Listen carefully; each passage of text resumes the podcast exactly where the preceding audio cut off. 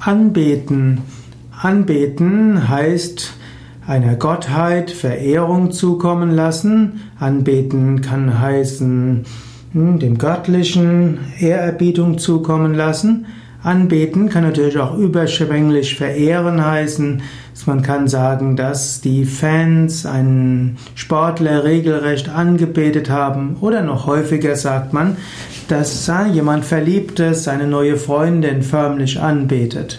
Aber Anbeten ist eigentlich etwas, was sich auf Gott bezieht. Man kann zu Gott beten, das heißt sich in innerer, innerer Sammlung an Gott wenden. Beten heißt zu Gott sprechen. Beten hat oft etwas mit Bitten zu tun, man bittet Gott um etwas.